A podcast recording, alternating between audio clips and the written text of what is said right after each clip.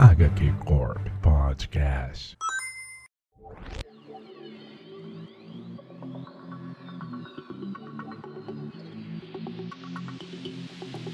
Salve, salve, pessoal! Está começando mais um HQ Corp. Eu acho que não. Está continuando mais um HQ Corp. Isso mesmo, meu caro ouvinte. Esse episódio é a parte 2 do HQ Corp sobre os novos X-Men de Grant Morrison. É, semana passada saiu a primeira parte e hoje, esse domingo, data de publicação 30 de 5 de 2021, horário só Deus sabe, mas está saindo a segunda parte dos novos X-Men de Grant Morrison. Então, para escutar o programa que vem a seguir, é altamente recomendado que você escute a primeira parte. Então, o link está no post de publicação desse episódio em todas as redes sociais do HQ Corp. Então, vá lá e escute a primeira parte e aí você vem e escuta a segunda parte. Porque o que, que temos aqui dentro da segunda parte desse episódio? Apenas bloco com spoiler. Então, a gente já está falando sobre o quadrinho e aqui a gente continua dissertando, né, sobre as edições. Então, aqui você vai ter spoilers da parte Imperial e Novo Mundo dos X-Men de Grant Morrison. E provavelmente em julho a gente vem com a parte 3 para finalizar o run. Então é isso aí, meu caro ouvinte. Eu espero que você tenha ouvido a primeira parte, eu espero que você tenha gostado, fique confortável e curta o programa.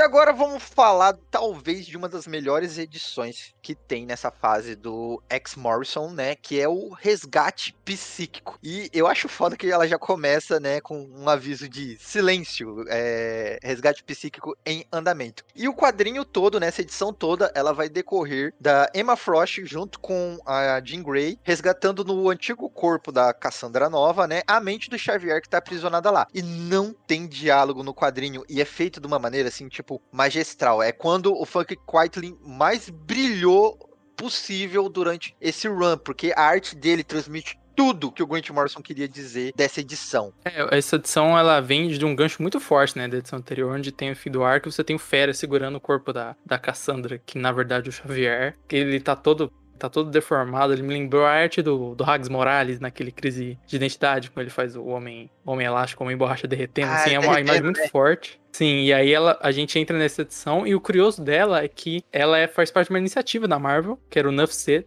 que é uma frase do Stan Lee, e que aí todo, tudo que saísse naquele mês ia ser silencioso, não ia ter letreiro ou balão nenhum, assim. É, só, só pra, pra adicionar aí no, umas curiosidades, esse Nuff Said, que é do.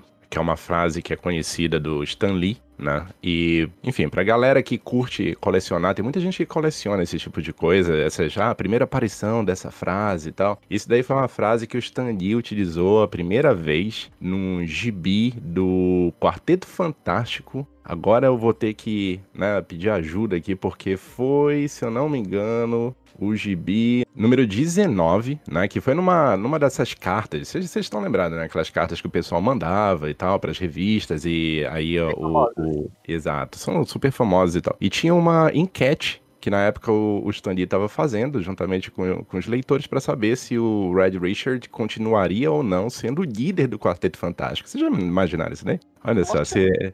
É, e Quem aí. assumiu? John Storm? Não faz nem sentido. E, e aí, nessa enquete, logicamente, acabou ganhando, né? Os leitores votaram e falaram que gostariam que o, o Richard e continuasse sendo líder. E aí, simplesmente, como resposta depois desse resultado, o Stan Lee coloca Nuff Said, que basicamente diz assim: não tenho mais nada a dizer, não existe mais nada a dizer, então não é necessário outras palavras, está decidido ser alguma coisa nesse sentido. E aí, depois, lá na frente, como o Bruno falou, né, o, a Marvel resolveu fazer uma iniciativa, que é essa iniciativa de colocar no mês de dezembro, se eu não me engano, todas as revistas elas foram é, silenciadas, né? Os artistas tinham que trabalhar ali, talvez em dobro, né? Colocando toda a sua habilidade em cima da mesa para poder passar as emoções pro pessoal. Mas, mas isso daí, enfim, isso daí tem, tem uma história toda por trás. Antes disso daí, tinha uma edição lá do, do G.I. Joe, se eu não me engano. Enfim, eu vou deixar aqui, eu não tenho certeza, mas tinha outras edições do G.I. Joe que começaram isso daí. Depois o. Como é o nome? O, o Quesada, né? Que era o, o editor da época da, da Marvel, não era? É, foi uma decisão dele, na verdade, de, de colocar isso daí. Tem muita gente que aplaude ele até hoje porque foi realmente algo que surpreendeu o mercado e apesar de ser uma iniciativa da Marvel, a revista que ficou conhecida né, na época por conta desse, dessa, né, desse estilo diferente foi a revista do, dos Novos X-Men pela mão do Quitely, né? Então, isso daí diz muito sobre a competência dele. É uma, é uma parada foda, assim, que você vê, porque como você não tem o roteiro do Morrison, assim, você tem o roteiro do Morrison, né, os acontecimentos, mas você não tem balão de fala, então você é guiado pura e simplesmente pela arte. E a gente até já mencionou isso é, rapidamente em outros programas, mas o quadrinho, ao contrário do cinema, da série, de outras mídias audiovisuais em geral, é o controle da, do tempo tá nas mãos do criador. Então, você vê um filme, por exemplo, o diretor faz, escolhe se aquela cena vai ter um minuto, vai ter cinco minutos, e você, você assiste. Né, e você é, não tem que fazer, né? Você vai lá e vê aquilo. No quadrinho, é mais fácil de ser transmitida a mensagem, né? Porque você só precisa olhar. Exatamente. No quadrinho, apesar do roteirista poder ter algum controle, é o desenhista que vai lá e desenha e que faz a narrativa, que faz os quadros e que é, te mostra basicamente onde você tem que olhar, como você tem que olhar, em que direção você tem que olhar e quais cenas são demoradas, quais cenas são tensas, quais cenas são contemplativas, o que, que é ação e etc. Então tá tudo na mão do desenhista. E nessa edição, como você não tem fala, basicamente, tá tudo na mão do Frank Whiteley. E é uma edição que tem assim um primor primor de narrativa, especialmente na questão de do, dos enquadramentos e como é fácil de ler, assim. É um gibi que você não sente a falta do balão de fala na maioria das vezes. Você consegue entender tudo que tá acontecendo, assim. Os personagens, o que eles estão pensando. Tem gente que fala que ele rouba. Tem gente que fala que ele rouba, né? O, o Quaitler. Porque. Ah, no... é porque ele ele faz a falinha lá da, da, da Kaema, né? Obrigado pela... Cara, é sensacional, porque é, é, é, você falar através de linguagem corporal dos personagens. Você tem que desenhar a linguagem corporal e você tem, a gente tem que identificar. E aí, né, tá a, a Jean voltando, né? E a Emma Frost tá no, no chão lá com, sei lá, tá sendo. tá coberta de uma sopa de letrinhas, né? São várias. uma gosma com várias letras lá. Daí a Jean usa a telecinese dela, né? E, e forma, assim, um, uma palavra falando assim, porra, nem pra você me ajudar, caralho. Alguma coisa nesse sentido, eu não lembro exatamente o que que era. É, não, Mas obrigado pela ajuda, ironicamente, né? Ela tá falando, tipo, obrigado pela ajuda, ironicamente, porque ela é, não ajudou em nada, né? Mas isso, isso assim, tipo, até pra transmitir, pro, talvez, pro, pro leitor entender, que assim, seria talvez comparar com o cinema mudo essa edição, sabe? Porque é, é, é o cinema mudo simplesmente é, né, como o nome já se auto-explica, mas com o quadrinho a gente já tem a dificuldade com relação ao movimento do artista transmitir a mensagem do roteirista com a arte e fazendo a movimentação que o roteirista quer. Isso já é uma dificuldade que o cinema não tem. O cinema mudo, por exemplo, ele vai lá e vai fazer a atuação dele conforme o roteiro e tudo mais, e não tem essa dificuldade. E o cinema mudo tem, ele tem escrito, né? Tem... Geralmente para e vem uma cena que fala alguma coisa, e isso não tem nem isso, você só Exato. tem E tem trilha sonora narrando. também e tudo mais, que, que, que ajuda tudo mais. Já no quadrinho, ele já tem essa dificuldade de transmitir a mensagem através através do movimento pela arte, que não é todo artista que consegue fazer isso com um, um primor, sabe? E aí você não dá ainda a oportunidade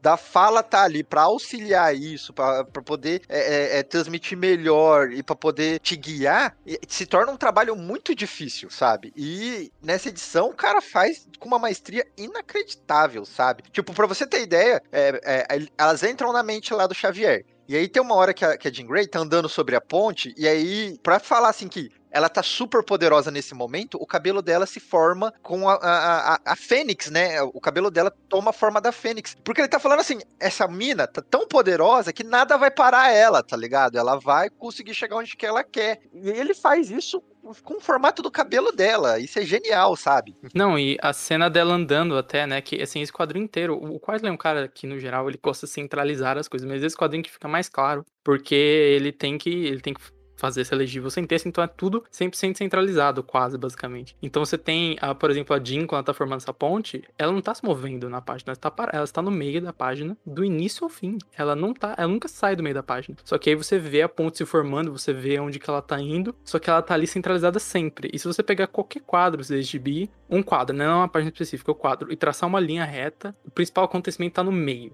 Tá no, um pouquinho pular, um pouquinho, pra, mas tá no meio da parada, assim. E até, até no sentido de, de no quadrinho ocidental a gente lê tudo da esquerda pra direita também. Se você vê, se tem algo torto, o ângulo de câmera ele tá sempre virado pra direita, ele tá sempre apontando pra direita, porque é aquele ângulo que você vai ler. E tá sempre in, indo na direção, sabe? É, é, a gente fala fácil porque é fácil de ler, mas não é fácil de se fazer. Mas pra gente é muito fácil né, ler cara? isso. assim. É mu- mas isso, isso que é o primor, né? O cara consegue fazer, tipo, isso é tão difícil de se transmitir que o cara consegue fazer parecer fácil pra gente quando tá lendo, tá ligado? E é Ele sensacional. deixou E olha pra gente. Exato. E olha esse jogo de quadro, assim, eu tô pela edição da Salvat aqui Imperial, então, meu caro ouvinte, se você tiver com ela na mão, abre aí na página 88 e 89. É, é, são quadros meio que widescreen, assim, na, na edição, e é simplesmente só jogo de câmera. É a Jean Grey caminhando, aí ela tá pelo horizonte, ela tá pelas costas dela, tá por baixo dela, tipo, é só jogo de câmera, a mesma cena, pra poder transmitir que ela tá Centralizado. pegando... E, e- e ela centralizado, como o Bruno falou, exato. Ela usando o poder dela, desfazendo as paredes em volta dela pra formar a ponte. E ele faz isso só jogando a câmera. Cara, é sensacional, velho. Eu acho que é, cara de cinema deve olhar isso aqui e falar que isso deve ter sido muito foda de ser planejado, sabe? Eu costumo dizer o seguinte, porque tem muita gente que passa, né? Depois eu tava conversando com, com o pessoal, né, sobre o, o Run, ou essa parte aí dos novos X-Men. Tem muita gente que passa batida nessa edição. Fala assim, ah, passei. Né? Eles falam assim, pô, você viu aquela edição da hora e tal? Eu falo assim, qual? Você não, aquela que não tem quadro. Assim, hum?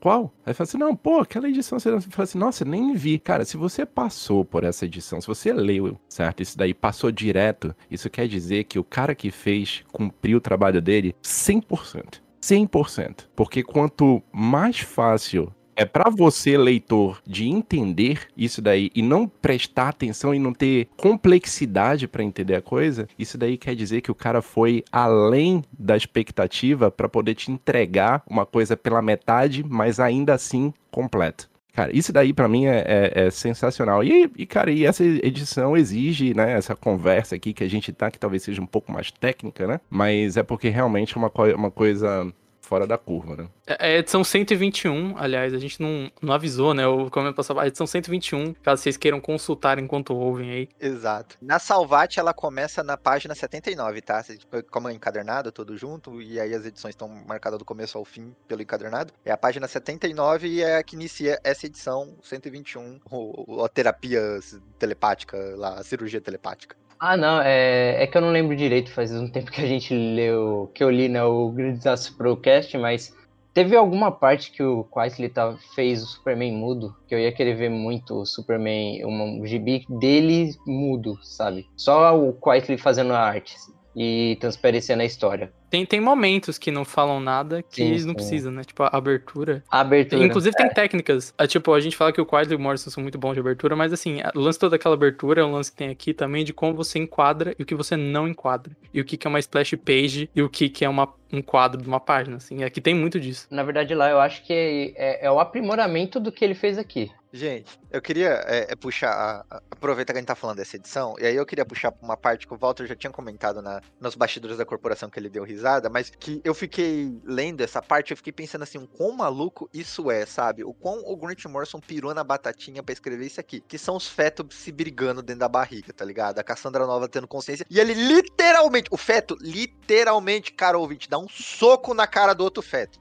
tá ligado? Que, que porra, mulher, mano. A gente tá falando no, no primor técnico, a gente tá falando de uma parada toda, né? E, e é tão bonito de ver isso daí acontecendo e tal. Daí, de repente, né? De repente, você, pá, e tem dois bebês, um dando Hadouken no outro, velho. Aí você fala assim, eu, eu lembro que quando eu tava lendo isso daí, eu falei assim, caralho, drogas, velho. Nossa, surgiu do nada. Assim, mas, mas é isso, né? Graham Morrison acho que é, que é um pouco disso também, é um pouco de loucura, um pouco de Kojima, como o Enzo falou aí. Não, e, e até o enquadramento, né? Quando começa essa cena, você tem a Jean segurando ali um globo com os pais dela, né? Com os pais do Xavier, dá um zoom e tem os espermatozoides. Aí você corta pra cara do Xavier, você corta pra Jean nadando junto os espermatozoides, ela vendo o ovo sendo fecundado. E tem uma página que é basicamente a fecundação do óvulo ali nascendo. Dois bebês e a cada linha tem um quadro a menos, você tá até só tem um quadro. E aí vai ressurgir, tipo assim, toda a dinâmica de quadro pequeno, quadro grande, como que ele vai mostrando, zoom na cara de um, zoom na cara de outro. Essa página que eles estão caindo na porrada, tipo, você tem um quadro sobre,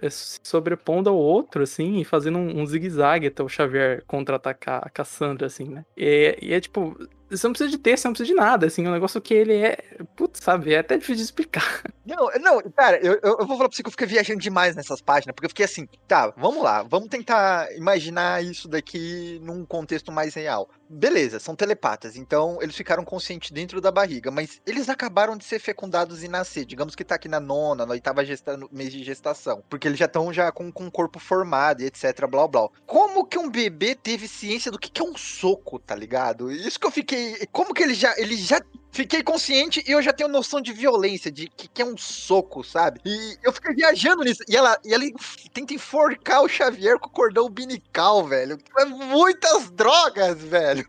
E isso é explicado depois, né? Tipo, isso é apresentado pra gente só desse jeito, né? Ele apresenta... A gente vê essa edição e a edição acaba com a Jean saindo do, da, do resgate psíquico falando assim: ah, o Xavier matou a irmã dela no útero. Tipo, ele te joga essa bomba e você só vai entender quando chega a luxar depois. É, tipo, ela é meio que. Ela na real não foi. De primeira não era gêmeos, né? Ela cresceu com as células do, do Xavier e por isso que. Nossa, é uma, é loucura bizarra, né, mano? É, que era um conceito dos Char. É, já, já vou explicar agora, já que a gente já tá nisso, né? Que é Mumudrai, que seria assim, antes de você nascer, a sua alma tem uma batalha de um Yang ali com um. Vamos dizer assim, uma versão má dela, uma versão maléfica dela, naturalmente má mesmo, má, tipo assim, ruim. É, e aí você tem essa luta e todo ser tem essa luta, a alma do bem geralmente ganha e você nasce e você vive. Só que como o Xavier era um telepata muito poderoso, poderoso, o Mumudrai dele criou uma forma própria, que foi a Cassandra. E essa luta não ocorreu antes dele nascer, ocorreu com ele como um bebê. E aí, por isso que a Cassandra ataca ele, por isso que ela já tem noção de violência e etc. E aí o Xavier usa o poder dele pra basicamente abortar ela, pra tipo, dar um impacto, a mãe cai. A mãe dele cair e ele não ser abortado, né?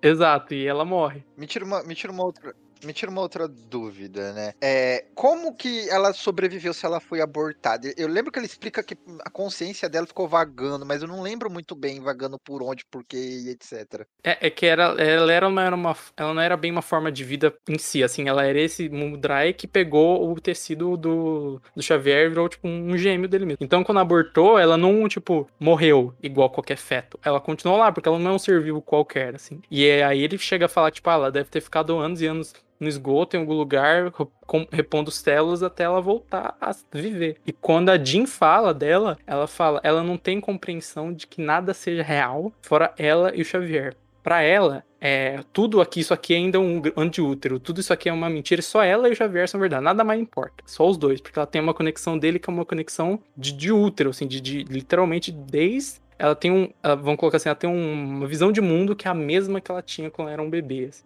basicamente. Ah, agora ficou, ficou mais claro. Ficou, ficou bem mais claro. Só, só adicionando o que o Bruno falou, o nome que eles dão lá é o Mumudrai. Eu não, não vou conseguir pronunciar que nem o pessoal lá da, é um, é um bagulho do bagulho Shihar, né? É, é, é um bagulho de Shihar, que é ah, da beleza, mitologia deles, eles chamam de Mumundrai, que seria o que o Bruno falou, essa concepção de do lado negro, né? Toda, todo, toda pessoa, ou toda, toda pessoa que nasce, toda criança que nasce, teria esse. É os mitcloides do Star Wars.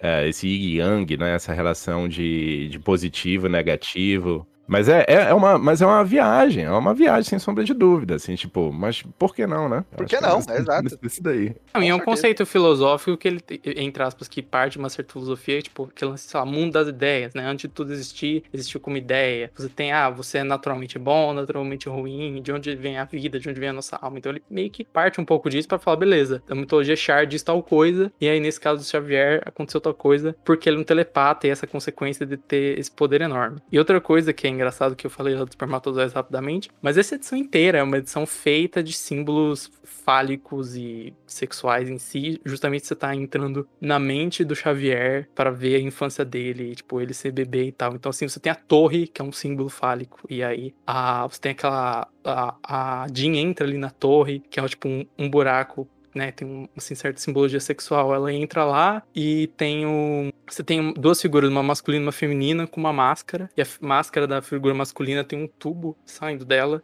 que também é uma figura fálica, né? Meio bem clara. Tem toda a questão da fecundação, que fica óbvio, né? Que são uma fecundação. E essas formas, assim, em geral, fálicas, o que tem a ver com buraco e essas coisas assim estão na edição inteira, basicamente, até o fim, assim. E é uma loucura, até o próprio fato que elas entraram nisso por uma porta. Basicamente, que elas entram numa porta que também tem. Então, tipo, a edição toda é feita de coisas que remetem ao sexo masculino e sexo feminino. Tem uma parte na, na parte da Emma, que a Jean pega as letras para falar dela, tem um P, um N, um E, um I, um S espalhados, tipo de pênis, assim. Então, tipo, Isso daí é o que dá a mistura Morrison com. Duda, O que, que você ia falar, Duda? Nossa, não, de- depois dessa aqui eu tô até revendo a edição de novo. Nossa, gente, o Bruno foi longe, hein? Não tá louco, é muita.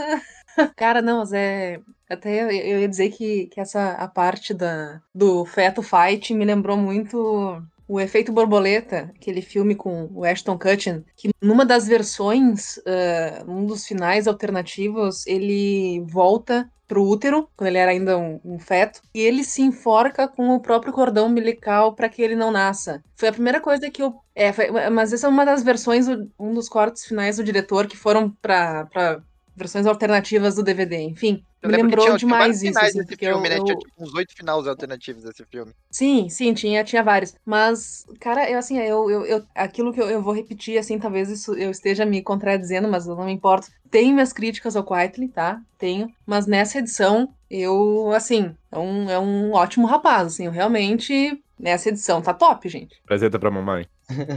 É um ótimo rapaz. É um Ótimo ótimo rapaz. né? É um ótimo rapaz. Esse povo do sul fala umas coisas esquisitas, né? Brincadeira, Duda. Não, mas ele, ele tá mesmo, ele tá dando. Como o Bruno disse, ele está dando aula nessa edição.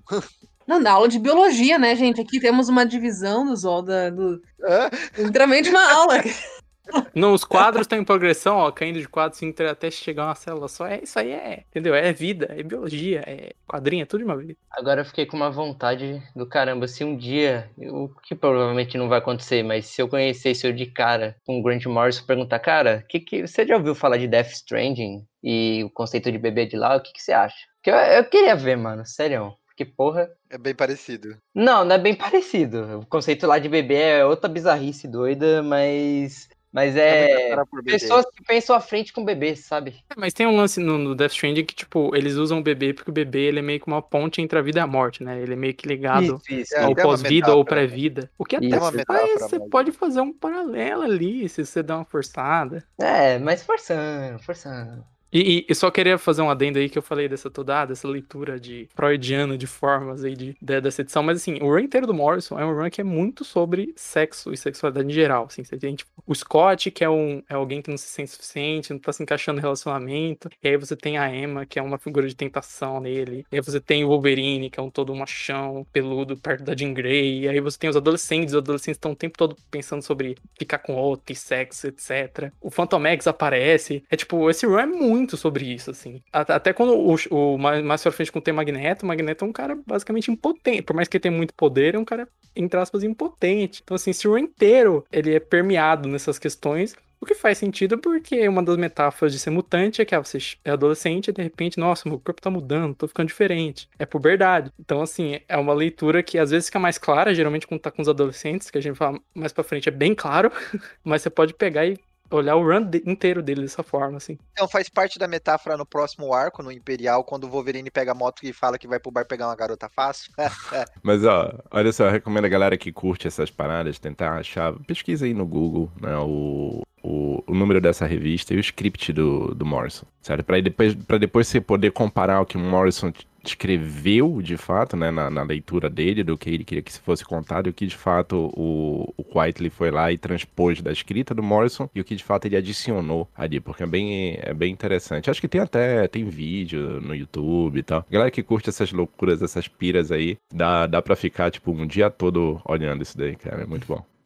E só pra dar pra do Quietly com o Morrison, é que Mo- o Quietly é meio que o Morrison da arte, mas quando ele tá com o Morrison, eles têm um- uma certa posição que assim, o Morrison faz as coisas mais doidas possíveis, e o Quietly faz a maneira mais fácil possível de você entender. A narrativa é a coisa mais fácil e mais bem feita possível, ele desenha do jeito didático. Parece que é tipo, você tem o Morrison querendo complicar tudo, e aí o Quietly chega e fala, beleza, eu vou interpretar isso aqui e mostrar pras pessoas, assim. Tem uma, tem uma entrevista do, do próprio Quietly que ele fala exatamente isso que você falou. Ele fala assim: ah, pergunta pra ele como é que é a relação dele com o Morrison, né? Ah, ok, enfim, eles têm vários, tra- vários trabalhos juntos. Aí ele fala assim: cara, a relação, eu, eu sinceramente eu não entendo, mas funciona, porque ele me dá as coisas impossíveis de eu desenhar e eu dou pra ele tudo que ele falou pra eu não fazer, eu entrego de volta e ele fala sensacional. Tem relação melhor do que essa? Ele, ele comenta assim. Então é exatamente isso daí, é a habilidade do cara de transformar problemas complexos em soluções simples, né? Que é, enfim, no final das coisas o que a gente tá falando aqui.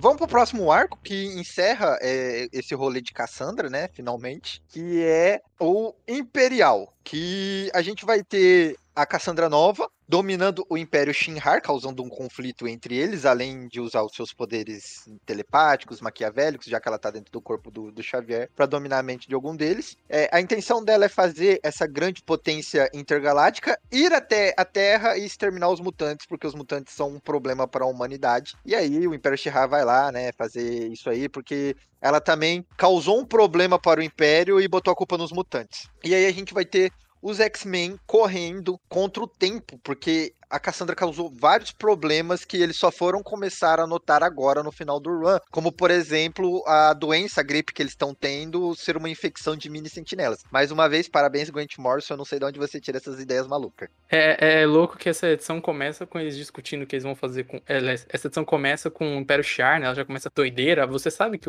a Cassandra no Corpo Xavier foi pro Império Char, mas você não sabe o que aconteceu, né? E é explosão, e é doideira, e é ah, os guardiões lá do Império Char falando, caralho, tem que fugir e tal, mandando pra Terra, pipopopó, e chega na Terra, a Terra tem outra vibe. Então, tipo, putz, a gente tem que tirar o corpo do Xavier da Cassandra, o Ciclope vai lá atrás da, do Shorn, e essa é uma edição bem introdutória, né? Bem introduz tudo. Eu adoro o último quadro dela, que é quando um dos, do- dos caras lá do Império Char, qual que é o nome dele? Ele, o Hickman usa uma personagem que é o mesmo, que tem um óculos vermelho. É o. Não, é o Demolidor. Demolidor não, peraí. Eu, eu tenho aqui. Esmagador, esmagador. Isso, esmagador. E ele caindo no meio, do, no meio de um pasto de vaca. Ele falando: Ah, o Magné, é, Xavier, Cassandra Nova, invasão, o vírus, avisem seus líderes. Aí tem a vaca falando mu.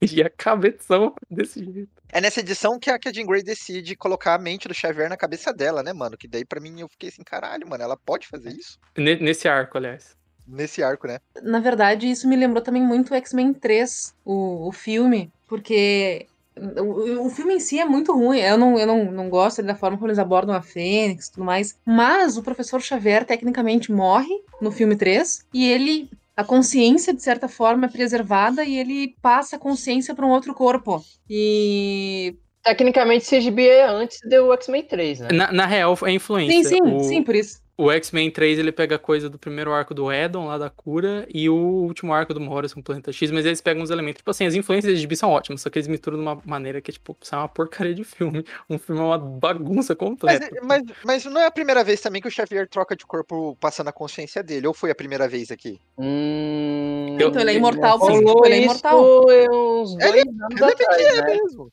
Ele tava no corpo do Phantom é, é, uns dois anos atrás? É, virou meio Não, o comum, atual- né? Não sei se O antes atual já ele fazia tá, isso. né? O Não, atual não, ele é atu- o Xavier. Cara, o rolê do atual do Hickman eu não entendi direito, na real. Hum, Se ele é Caralho. o Phantom X e tudo mais. Tá vendo, meu caro ouvinte? Isso é X-Men, tá ligado? É tudo muito confuso. Não, quando ele morre no começo do X-Force, vira o corpo dele de volta. Tanto que o, o Phantom X só aparece depois disso. Eu entendi isso do Hickman. Mas enfim, o- eu acho que isso eu cheguei a falar um pouquinho antes, que é tipo um dos momentos mais legais da Jean Grey que eu já li, que é isso, assim, ela chegar e falar, quer saber, eu vou pegar o conceito do Xavier e colocar na minha cabeça, ela tá lá com o nariz sangrando, que é o símbolo do telepata usando poder, né, que é o nariz sangrando. Ela tá lá segurando a consciência dela na cabeça, tipo, putz, isso é muito ferrado, sabe? É, Eu acho muito doido isso, cara. Eu, eu, eu- eu- ficou parecendo que eu, tá, é, eu tava vendo assim aquelas telas, aquelas pastas do Windows, sabe? Que ela praticamente trata assim, ela fala assim, não, eu estava, eu estava, esse tempo todo eu estava abrindo espaço na minha cabeça, ela fala algumas coisas assim antes disso daí. Depois ela fala assim, ah não, eu fiz o, eu fiz o upload do, praticamente eu fiz o upload Ela da... bota no- na nuvem, né, cara? Aí depois Isso. ela bota na nuvem. Ela Ela, bota na é, nuvem. ela bota lá e ela fala assim, caraca, não estou conseguindo, é muita coisa. Não, peraí, ela vai lá pro, Vou jogar no Android e- aqui, galera. Vou jogar no Mega.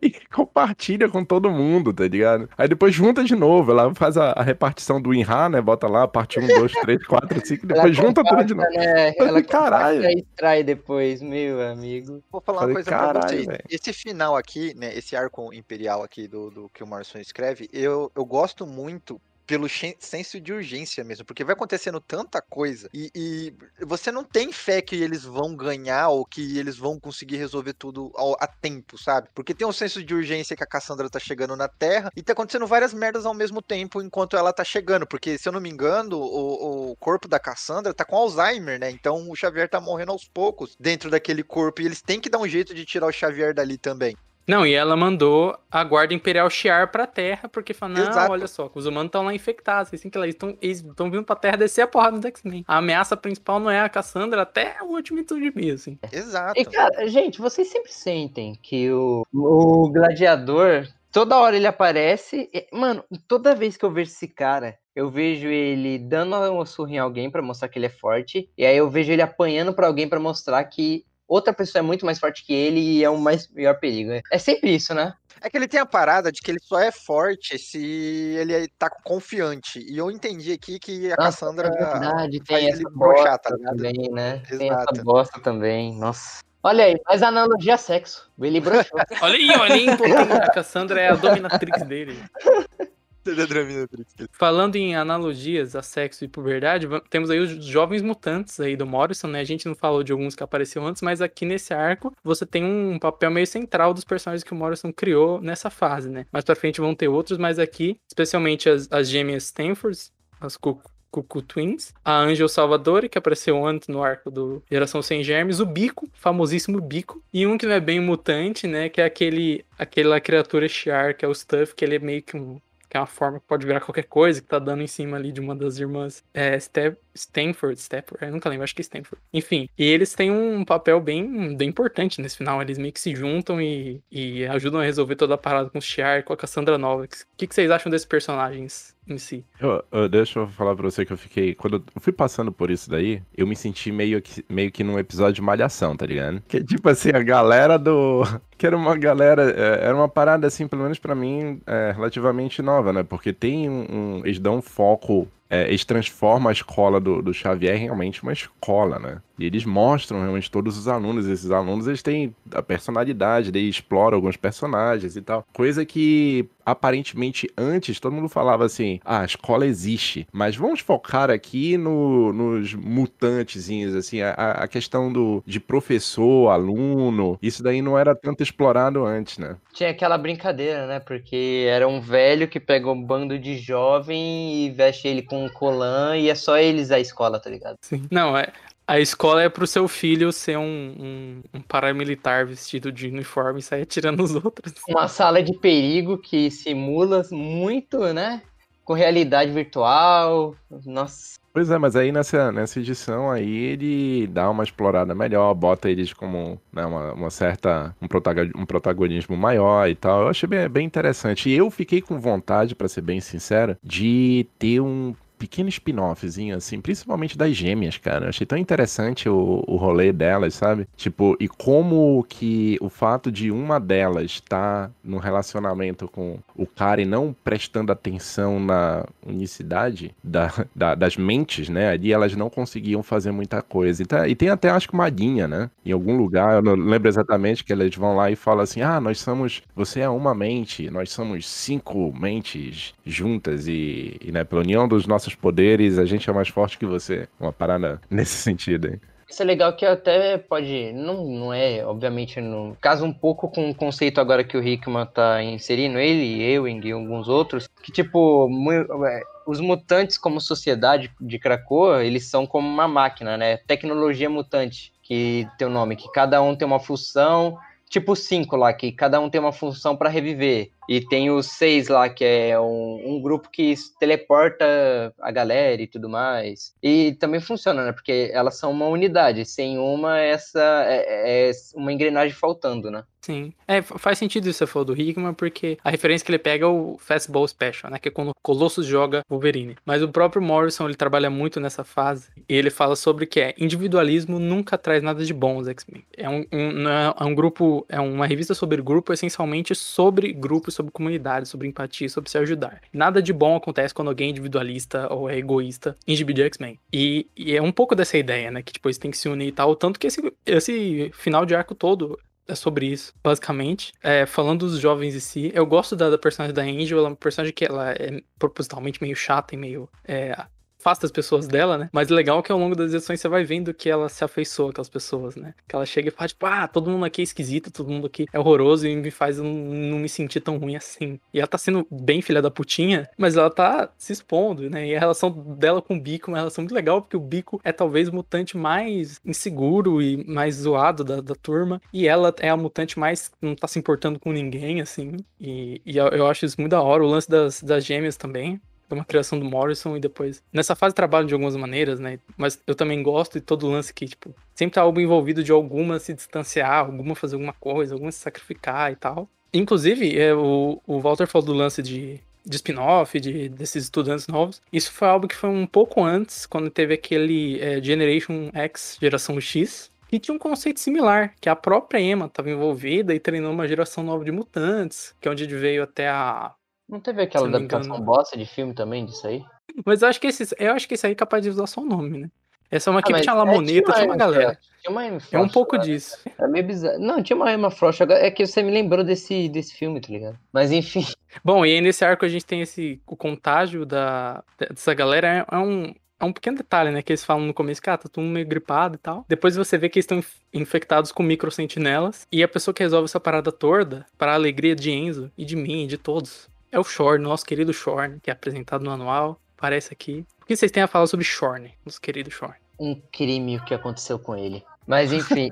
não, mas ó, não, não, eu, eu não sei, eu fico entre falar muito porque ele é um personagem que vai se desenvolvendo, né? E, e, e, várias coisas acontecem. E eu acho que nessa primeira parte talvez a gente vá se, né? Vai se conter um, um, um pouco, porque tem muito dele ainda lá pra frente, né? É que tem mais Mas... dele pra frente do que agora, né? Tem... Exato. Mas é, é, um, é um personagem que eu, eu como foi a primeira exposição né, que eu tive ao, ao, ao, personagem, eu não, tipo, não conhecia ele antes, desconhecia completamente uh, o que ele era, o que ele viria, o que ele viria a ser. É, eu, eu achei interessante né? Como ele vem devagarinho, assim, como ele surge meio que talvez do nada, eu acho. Mas de repente, porque para mim eu comecei a prestar atenção nele quando ele tava preso com o, o Ciclope, né? E aí eu falei assim, opa. É porque de início, aqui. de início ele só é um plot, é um plot que o, o, o Scott do nada, ah, eu vou atrás do Shorn. E qualquer um que lê 60 anos de X-Men fala, quem é Shorn, cara? E... Não, mas na, na real é porque tem o anual. É porque o anual não tá em todos os encadernados, então, mas o, o primeiro anual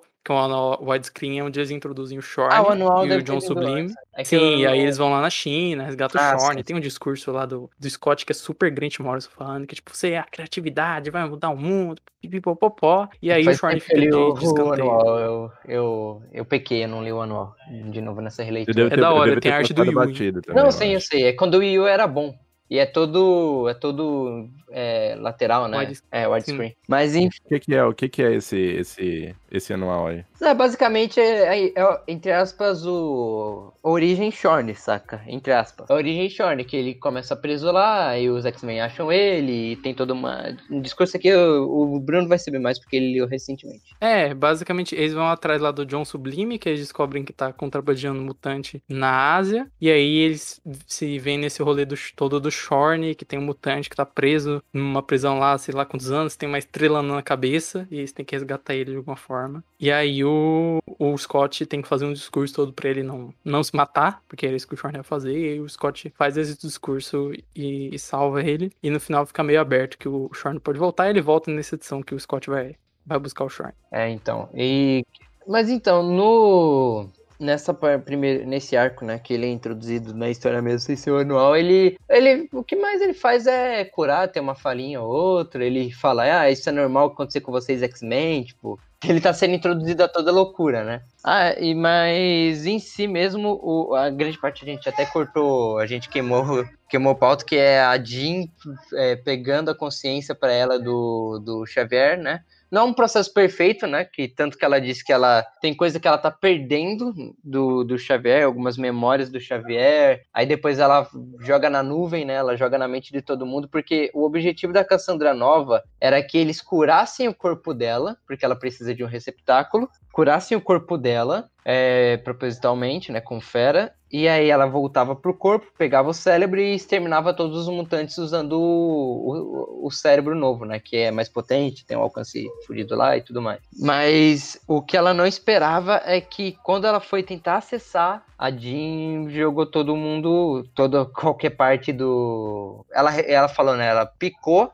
a consciência do Charles, jogou na, em todas as mentes mutantes do mundo e, e foi ali o contra-ataque, né? Porque ela meio que se expôs ali. Sim, e aí quando ela entra no cérebro, ela recebe todas essas consciências, todas essas partes da consciência do Xavier, o Xavier volta a dominar o próprio corpo e ela sai com aquela forma do Mudrai sem corpo, né? Que é só aquela criatura é, semi-transparente. E a gente tem essa resolução do final, que quando a Emma aparece, que essa é uma cena muito foda, que você não sabe, você olha e fala, caralho, a Emma é muito filha da puta, né? Que ela chega com o corpo da Cassandra e fala, ó, oh, se você deixar eu e a gêmea sobreviver, você vem nesse corpo aqui e eu tô de boa se você não matar a gente. E o da fica, filha da puta! Não, não, só o, Fera, ela... só o Fera fica filha da puta. é, o Scott já sabia, né? É, Scott, Wolverine fica, espera aí, caralho, fica quieto, caralho. e aí ela pega o corpo, a Cassandra entra no corpo, só que quando ela entra, ela percebe que não é o corpo dela, e o corpo vai se transformando no corpo da, daquele, daquele Shark, se transforma em qualquer coisa lá, o Stuff.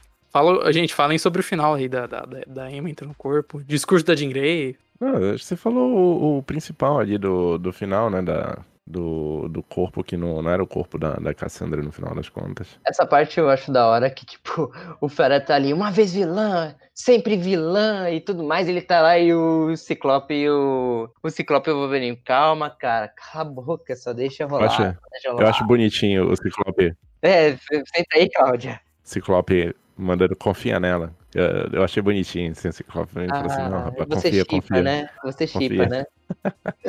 ah, gente, desculpa, mas eu acho a Grey muito sensal. Eu sou muito mais a Emma Frost. Muito ah, mais. Ah, mas aí eu acho que aqui é consenso, né? Eu acho que é consenso aqui. Assim como eu sou muito mais Wolverine também, desde sempre. Ah, eu. Mas eu assim, o, o, discurso, o discurso da Emma, da, da Jean, quando ela vai, vai derrotar a Cassandra, que ela fala, tipo, ah, você é uma expert em medo, isolamento, perda, ódio, etc., mas você não tem ideia do que amizade é. E você não entende a mecânica emocional de nada disso. Você não entende o que é empatia, você entende que é pessoa se ajudando e você parece muito vulnerável. para mim, ela fala isso, tipo, isso é algo muito Morrison, porque você fala, tipo, ah, o Grant Morrison faz loucura, faz maluquice, etc. Mas a moral de todo o dele, basicamente, é sobre empatia e criatividade e bondade, esses conceitos simples que ele usa de uma forma mais doida que no final ele volta para eles. Isso é uma história sobre X-Men e é uma história que a moral toda é sobre cooperação e empatia. Por mais que tenha o, o feto que vai lá e enforca o outro e a forma de vida chiar que vai pegar o corpo que não é o corpo dela e no fim das contas é tudo sobre empatia e trabalho em equipe, derrotando o individualismo. Sabe? Isso é algo muito Morrison, assim. Essa coisa que é super complexa, que na verdade tem uma moral muito simples e direta. E, e, e, e oscila nisso, né? Esse daí que você falou é eu acho que é um resumo realmente né, bem, bem fiel, porque você começa com esse problema né, da, do, do grupo que talvez se, se divide e tem personalidades diferentes ou tem interesses diferentes, ele vai da, do, do chão até mais infinito, mais longe possível, nas loucuras mais encabidas, e depois ele realmente ele senta o pé no, no chão novamente né, e, e traz uma coisa uma mensagem simples que acho que todo mundo entende, né? Fala assim, ah, entendi. Talvez você não entenda a parte que ele viajou tão longe lá, a parada do, do, dos fetos, o que que aconteceu, mas depois quando ele conclui, fala assim, ah, então, poxa, era sobre né, grupo, é sobre amizade, é sobre cuidar do outro. Mas é, é, eu achei bacana, eu acho bacana, cara, dessa essa primeira parte. Eu, sinceramente, da, das partes que a gente tá falando aqui, eu acho que essa daí né, usando a primeira parte do cast aqui, essa daí foi, foi a parte mais interessante para mim do, da, da história né, do, do Morrison até o momento.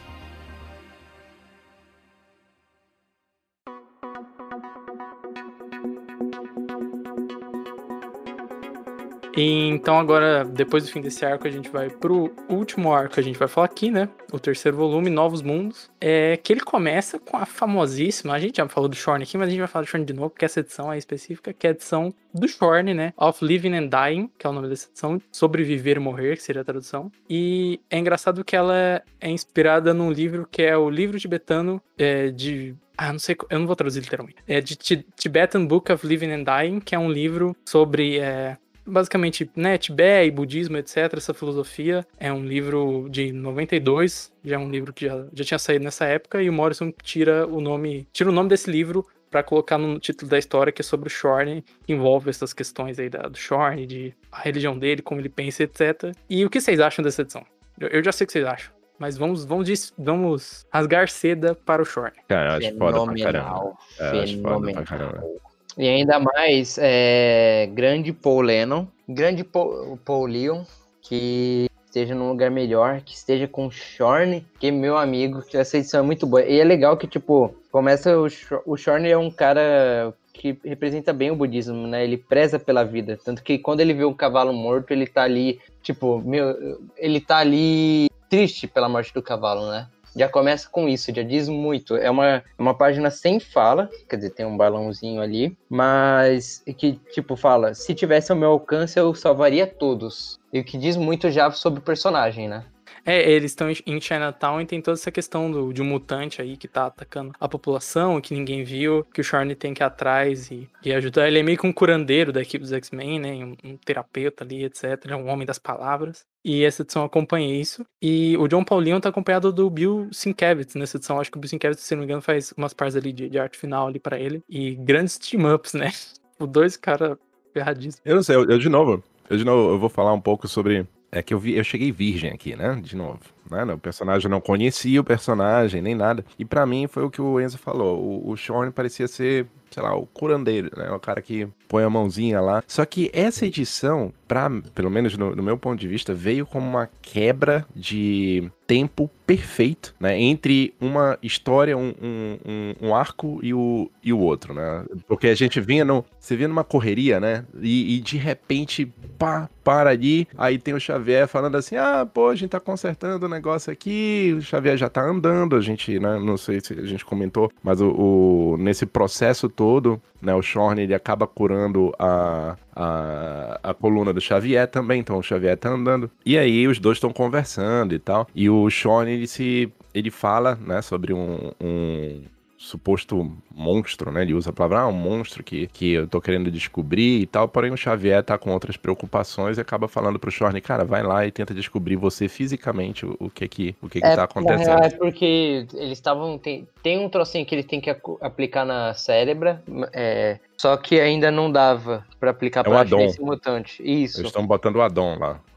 Eles não podiam só achar o mutante ali, usar o cérebro ajudar a achar o mutante, então o Shorn tem que fazer o trabalho sozinho de campo ali. E, e é, e é, uma, e uma, e é uma parada meio. É, eu senti assim. Talvez não seja a melhor comparação, mas seria como se fosse um, um um negócio meio Batman, assim, ó, não sei se seria Batman, mas tem aquela pegada mais de detetive, é normal, sabe? Ah, não, eu tô indo lá e o cara, apesar de ele não estar tá procurando nada, parecer que ele realmente já sabe onde é que as coisas estão, mas tem essa tem uma, essa pegada ao mesmo tempo que ele tá tentando solucionar ali, mas tem muita coisa filosofal, de filosofia ali no meio, porque é, falando do, dos mutantes ali, tem uma, uma hora que estão conversando, tem dois policiais conversando, né? E eles vão lá e falam assim: porra, olha só, cara, a gente tem numa parte da, da cidade, a gente tem o, o grupo é, de escritores, na outra parte a gente tem o grupo de não escritores, eu não vou lembrar exatamente a, os grupos que eles vão falando. Numa parte da cidade a gente tem os gays, e agora, porra, a gente tem aqui, né? O, os mutantes estão colocando uma bandeira aqui, é, reivindicando essa outra parte da cidade. Porra, que saudade dos tempos onde nós éramos um único caldeirão e nós poderíamos,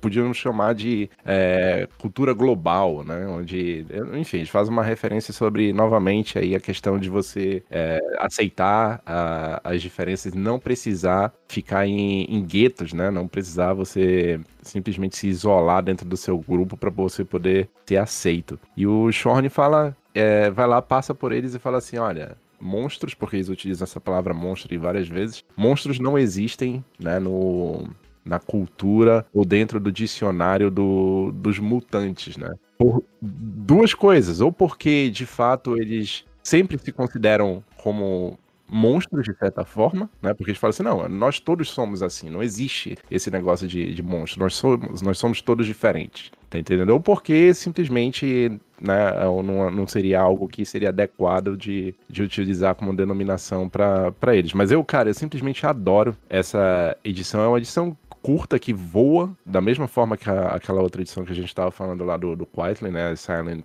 Silent Edition. E mérito deles, né? Mérito deles de terem colocado isso daí, mas para mim eu acho que melhor de tudo é essa quebra realmente de, de essa pausa que ele dá, esse respiro que ele dá no, entre um arco e o, e o outro. E é um respiro bem utilizado que ele apresenta o Shorn, né? Que é, é um que ele apresenta o Shorn o todo não, não apresentar o Shorn, né? Mas sim a ideologia dele, né? Como ele pensa, o, o que ele acha desse mundo à volta, porque querendo ou não, é uma coisa muito nova para ele, porque ele estava encarcerado, ele estava num lugar, é, ele estava numa montanha, né? Num, querendo ou não, ele tá com choque cultural, porque ele é da China também. Ele tá em um choque cultural que tem uma frase que é, a criança mutante comeu um cachorro, né? Aí tem uma hora que ele chega na mãe e fala: Ah, eu já comi um cachorro e também eu não acho que é um não é um crime muito hediondo, sabe? Tipo, que é, tem esse choque cultural também. É controverso, é que. É que assim, a primeira vez que o,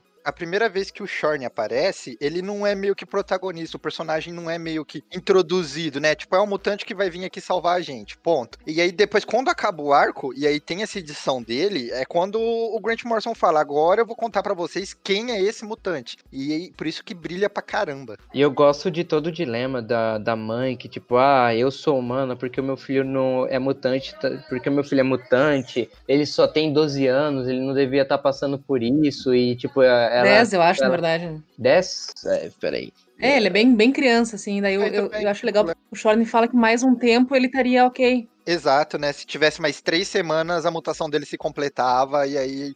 Ele... E ele não seria mais aquilo ali. Isso.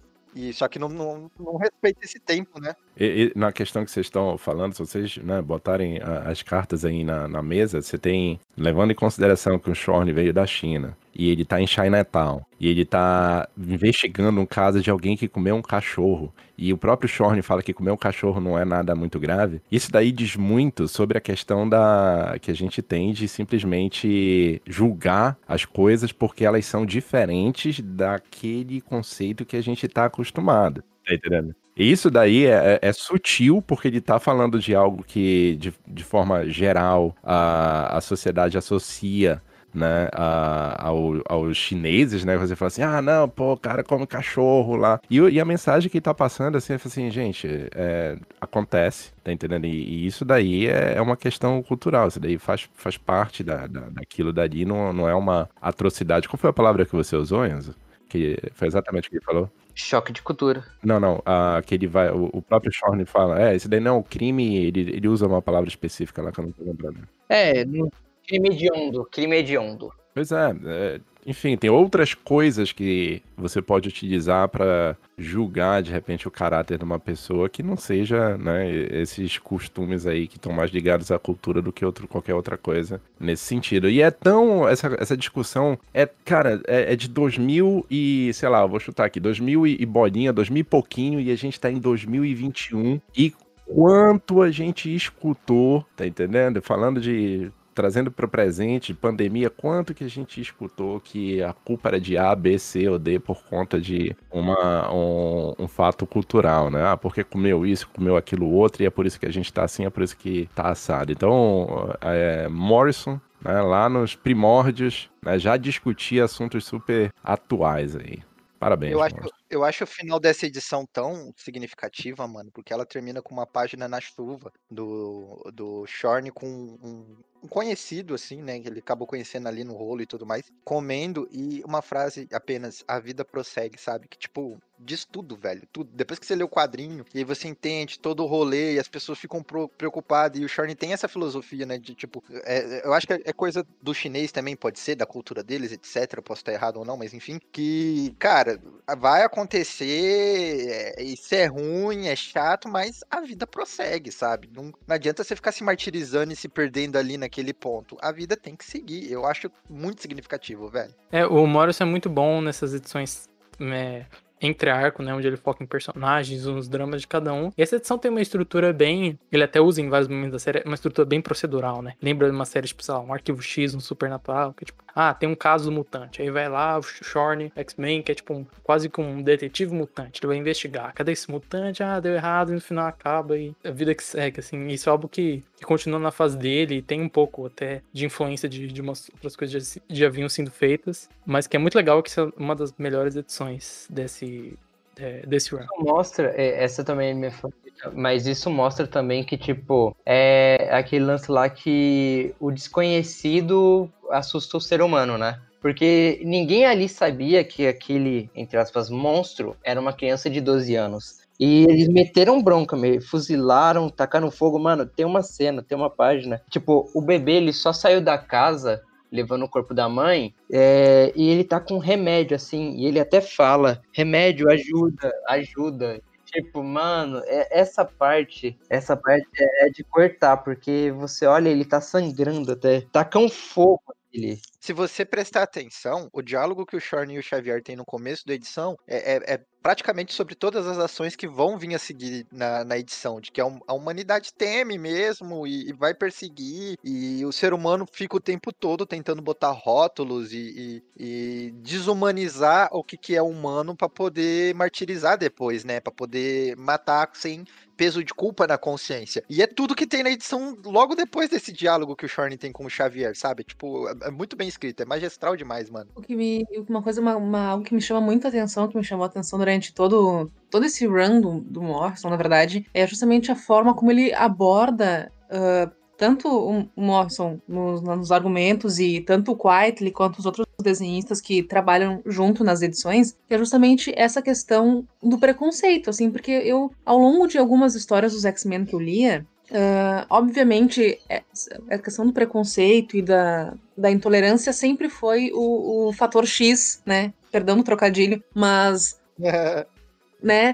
A grande, que, a grande questão da, da, criação e da história dos X-Men. Mas em muitas dessas histórias eu sentia que isso ficava um pouco de lado, ou que não tinha tanta. Uh, que não era tão bem trabalhado nas histórias, né? E nesse run do Morrison, eu vejo que cara, tu tem, como, como, como vocês falaram ali, o Bruno e o Enzo falaram, tu tem ali histórias um pouco mais episódicas, digamos assim, que é tipo o resgate do mutante e tal, uh, ou eles uh, trabalhando como se fosse um, um, episódio de série, né? O, o Bruno citou o Arquivo X, eu, eu achei muito, muito bom. Eu não lembro se o Bruno falou, mas eu lembro que o, o, a ideia mesmo do Morrison nesse run também é uma coisa, fazer uma coisa mais episódica, né? Mais série de TV com esses X-Men. Tanto que essa transição cabe muito como aquele episódio de respiro da série depois do de um clímax, alguma coisa assim, né? Sim, é, ele fala mesmo que assim, um dos grandes um dos grandes feitos do run do Claremont tinha sido isso, né? Que era um run, no fim das contas, era sobre personagem. E ele trabalhava muito bem os personagens, escrevia os personagens. Ele queria que os X-Men voltassem a ser sobre os personagens e essas edições ajudavam nisso, né? A gente vai falar até de outro lá pro fim. Quando eu posso falar um, uma curiosidade, não sei? Bora, manda é que o, o Shorn, o nome do, do personagem, né, vem o X de X, X-Men, Mutante, etc. Ele é inspirado em dois é, artistas que o Morrison admira, que é o Anders Zorn, que é um, um pintor é, sueco, e o John Zorn, que é um, um, um músico americano, é, compositor, músico, etc. Bastante influente, que não é tão tão famoso assim de nome, mas que é muito importante para a música moderna em si. E são os dois outros são os dois nomes que ele usa de inspiração pro Shorn. E no arco seguinte, a gente vai ter um outro personagem que também é inspirado em várias outras coisas que Morrison cria, que é o Phantomex. Phantomex, que faz parte do próximo arco após essa edição de Respiro, né? Do, do Shorn, a gente entra no arco de apresentação desse mutante, né? E, e da Corporação X, né? Olha só, Corporação X, HQ Corp. Hahaha. Que que acontece? Os X-Men criaram uma... começam a se tornar pop pelo diálogo dentro dessa edição da Jean Grey com o Professor Xavier, né? Depois que eles se revelaram para a humanidade e tudo mais. E eles criaram uma corporação, né? Que é a Corporação X, que é para ajudar os mutantes que vão surgindo e vão sofrendo preconceito e tudo mais pra ir lá resgatar e trazer pra perto deles pra poder estudar, entender os poderes e tudo mais. E, e eles anunciam isso, tipo, meio que mundialmente, né? Falando, ó, a gente tem uma corporação que vai buscar os mutantes, então já nem tenta fazer nada com ele porque a gente vai estar tá lá pra proteger, que não sei o que, etc e blá blá blá. E aí no meio desse rolo acontece uma explosão num túnel de trem e, e tudo mais. E aí a gente é apresentado a um novo mutante, que é o Fantonex, que tá aí até hoje na atividade, que roubou uns segredos militares e, e o, a, a, polícia tática aí de, de, da França, os militares da França, estão atrás dele ele vem pedir anistia mutante, né, para os X-Men. Eu queria ressaltar que essa edição é desenhada pelo Igor Corday. E por causa disso foi muito difícil terminar a leitura desse quadrinho. Mas oh, a, a, primeira página, que é essa página que eu mandei aí, que ela parece muito aquelas pintura que é tipo de Revolução Americana, Revolução Francesa, e é todo mundo, e uma bandeira, e todo mundo subindo. Ele tem umas composições legais. E o, o falando sobre o Phantomex, esse personagem que a gente descobre ao longo da história, ele é a arma, a arma 13, né? E esse, ele, ele fala que esse super ladrão, ele tem sotaque francês e tal. E ele basicamente fica mentindo por três edições, né? Ele fala que ele é francês, mas não é francês. Ele, ele, é um, ele não é um, um ladrão muito procurado, na verdade, ele é essa arma 13. Ele mostra lá, ah, essa é minha casa, essa aqui é minha mãe, a mãe dele também é uma ilusão dele. E ele é tudo sobre mentira, né? Ele tem uma nave barra uma parte dele mesmo, que é uma consciência é, feminina que chama Eve, né, que é o sistema nervoso dele. E o Morrison inspirou ele no Diabolic, que é esse personagem que eu mandei aqui, e a sua namorada Eva Kent, que é um personagem de, de quadrinhos italianos. Só que aí, meu amigo, aí a coisa fica louca, porque o Morrison se baseou em muita coisa, né? É, tem esse personagem que se baseou visualmente, o nome da Ida Eve. E o nome dele, que ele faz de Jean-Jacques, é inspirado no cantor que chama Jean-Jacques Perry, que ele tem uma música que se chama EVA, de Eva, ele até menciona quando fala. E o Jean-Jacques se vestia é, é, em alguns shows ele. Não, não era só de branco, na real, mas assim, ele se vestia de uma pessoa que chamava Fantoma. E aí ele pega essas várias referências e faz o Phantomex que é esse personagem. Então, assim, doideira, um monte de referência a coisas. A música tocou aí na edição, inclusive. É. é doideira certeza. total, o Morrison pegando um monte de influência de coisa antiga que ninguém dá muita bola e fazendo um negócio novo. E eu vou dizer uma coisa para você. Até hoje o Fantonex é usado por outros roteiristas e eu acho um puta personagem, velho. Ele é sensacional. Rod Reis com Hickman mais Fantonex é sucesso. Mas sem dúvida, o, o, personagem realmente ele, ele brilha, mas eu não vou mentir que de. Eu vou repetir um pouco o que eu falei ainda agora. É, de todos os arcos, assim, esse daí foi o que eu achei mais doido. Eu entendo que ele teve que botar três edições do, do Phantonex meio que dando uma esquivada ali, mas eu, eu me senti lendo, eu me senti meio, é, tipo, com, roubando meu tempo, sabe? Porque, eu não sei, mas a, a leitura do, até então, a leitura para mim do, do Morrison, ele ia muito direto ao ponto. E muitas das vezes ele pula coisas, assim, tipo, ele não precisa dizer que houve um embate e os caras foram presos. Não, ele não precisa dizer isso daí. Ele simplesmente bota os caras chegando, depois os caras aparecem presos, sabe? Eu sentia que ele sempre pulava pra ação, ele sempre pulava pro que mais interessava. E nesse arco aqui, eu achei que ficou meio engatado, sabe? Eu, ficou meio engatado assim, mas eu entendo que precisava meio que evolu é, é, abrir o personagem, mostrar quem que é, mostrar um pouco por dentro. Mas, cara, eu, pelo menos para mim, esse arco ficou meio engessado, com várias, né, o Bruno já colocou aí, várias viagens, assim, que eu falei assim, cara, de onde veio isso, de onde veio aquilo, mas era só ele jogando coisas ali dentro do, do caldeirão dele para poder tirar. Mas concordo, Phantom X, cara, um personagem super bacana e até hoje tá aí, né? Sinal de que eu acho é um bom o personagem. Remender escreve, o, o Rick Remender escreve ele na X-Force e ele escreve de uma maneira muito magistral, cara. Eu adoro o Fantonex da X-Force, que é um cara que tá ali para fazer o que ninguém tem coragem de fazer, sabe? Ele, é esse tipo de personagem. Eu só queria dar um ressalvo aqui, né? Já saindo do lugar e indo para o outro. Na edição 128, olha a última página da edição 128. A gente tem Emma Frost sentada numa cadeira após Scott Summers vir pedir auxílio a ela porque o casamento dele tá indo pro saco, né? Preciso de uma terapeuta. E aí ela tá sentada de uma maneira que eu, a ideia, eu acho que o Morrison teve, é de que ela tá sexy, porque ela tá afim do Scott, e ela já, hum, já que tá assim o seu casamento, eu vou terminar com ele, né? Eu vou terminar de arrasar o seu casamento. Mas olha essa arte, parece uma velha, mano. Olha a mão dela. Olha, mas, é, olha, mas olha, eu, eu, acho que é um pouco dos dois, Conema. Eu acho que é um pouco dos dois. Exato, é um pouco É, dos dois, a- é um pouco sexy, mas também ela tem essa figura Mas meio cara, maligna, sabe? Ela tem essa parada meio mim, evil. É um lance meio. velha. Oi, casado, vim acabar com seu casamento. assim. Isso não. É, quem Mas nunca, não é quem a nunca mensagem. chegou na amiguinha da namorada? Quem nunca chegou na amiguinha da namorada e falou assim, poxa, te contar um negócio aqui, tá tão, tá tão ruim, me, me ajuda aqui. Mas, cara, tô- cara, mas eu vou falar Nunca, pra você. Walter, não é a não. mensagem. Nunca Não é a mensagem não. que tá me passando. Essa, a, essa Emma Frost tá me passando uma imagem de velha. Eu não consigo levar a sério, tá ligado? Eu não consigo sentir esse sentimento que, que vocês estão falando nessa arte. Pra mim, as pernas dela parecem estar desproporcional uma da outra. A, a, a- a pele dela parece estar enrugada. O sorriso dela não, não- parece que não combina com as expressões dos olhos. Meu Deus, mano. Desculpa, Igor. Eu não consigo. A sua arte não desce para mim. Mas, é, mas aí, ó, não, não que eu esteja discordando 100% da sua, da, sua, da sua opinião com relação à arte do cara, mas é, eu, eu senti, eu me senti dessa forma. É algo que atrai, mas te repele também. Tá entendendo? Você não sabe se tá certo ou se tá Então, errado. beleza. Se foi Saca? essa a Eu- eu- intenção, ele não, eu não sei se certo. foi. Mais me Eu repele do que me atrai, entendeu? Mas tá tudo bem.